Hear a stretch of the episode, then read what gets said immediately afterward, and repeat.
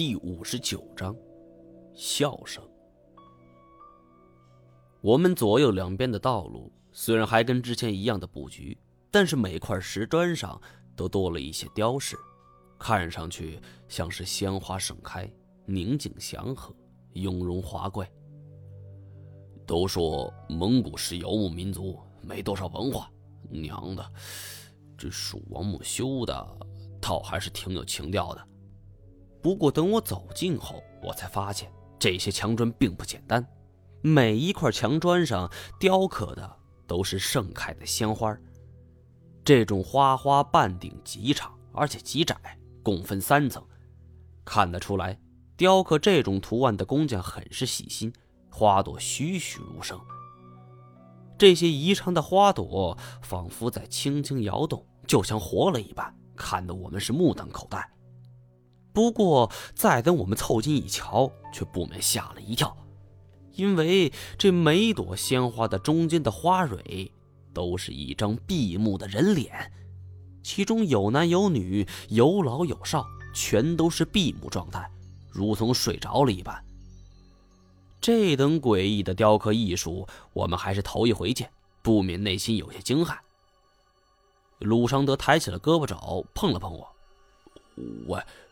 这是几个意思？娘的，你问我，我问谁去？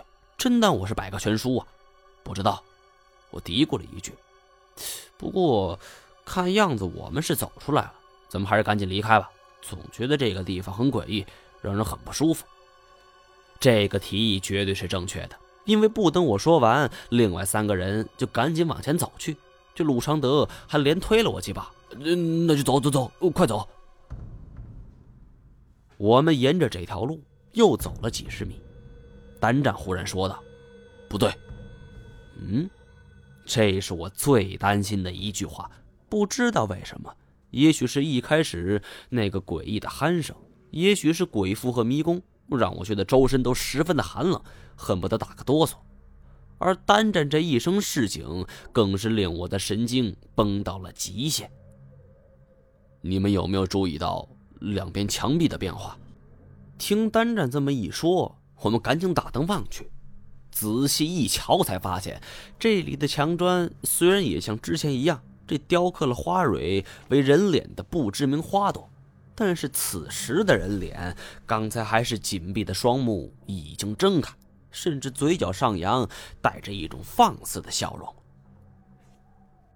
黑暗环境中，满墙壁都是如此画面。足以令人心惊胆战。不过既来之则安之，往回走是不可能的。我赶紧招呼大家继续往前走。鲁常德没心没肺，非得问为什么这样。这墙壁上的花儿，它是不是活的？我并不想引起大家骚乱，呃，这只是一种震慑盗墓闯入者的手段，没什么害怕的。石头上雕出的东西，怎么可能是活的呢？饶是如此安慰，但是他们都没接我的话茬看得出来，我这番话丝毫没有任何的威慑力。之前太多的遭遇都已经证明，在这座神奇且诡异的蜀王墓里，没什么是不可能发生的。即便是这些怪异的花朵从墙上跳出来，也并非不可能。我们加快了步伐，最后来到一处狭窄的通道。按照人形墓的构造，这里应该是脚腕处。果然，谨小慎微地穿过了这处狭窄处，出现在我们面前的是一扇巨大的石门，其架构也突然高耸起来，足足几十米高。石门上雕着一幅画，上边雕刻的是一幅骇人的画面：一个女人被绑在柱子上。行刑手正在用一把尖锐的匕首割破他的脸皮。另一边的王座上端坐着身材肥大的蜀王，形象与我们之前所见是一模一样。操，这他妈看着怎么跟鬼屋一样？即便是鲁常德这种亡命徒，也过觉得这石雕太过残忍了。古代的刑罚。不管是中国还是外国，都是五花八门，其要旨就是让行人感受到前所未有的剧烈痛苦。而门板上雕刻着这种诡谲的画面，这门后的世界又会是怎样呢？会是当年蜀王行刑的现场还原吗？想到血腥且恐怖的行刑场面，我的汗毛就不禁竖了起来。鲁承德可不管这些呀，之前还怕得要死，但眼见有门，上前就要推。老二，咱们要的东西就在里边。来，帮我一把。鲁常德自然是言听计从，伸出双手抵在门板上，发力推门。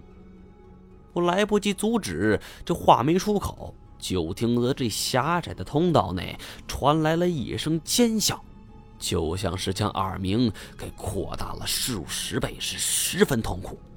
我只觉得自己的耳膜都要给穿破了，不由得是双手捂紧了耳朵，蹲在地上。足足过了一分多钟，这种笑声才渐渐减弱，渐行渐远，最后慢慢消失了。魏长青从地上爬起来，一张脸是从白变黄，从黄变红，从红又变白。他目光呆着，身子晃了晃，最后扶着一边的墙壁，是哇哇吐了起来。原来人的耳膜受到巨大冲击，真的可以催吐。另一边的鲁常德也是不轻松，扶着墙壁勉强站立，只不过两条腿在不停打颤。单战则是蜷缩一旁，努力让自己平静下来。但是从他抖动的嘴唇来看，这情况也好不到哪儿去。我这边的情况甚至不如他们。笑声刚消失的一瞬间，我全身的汗腺都涌出了汗水。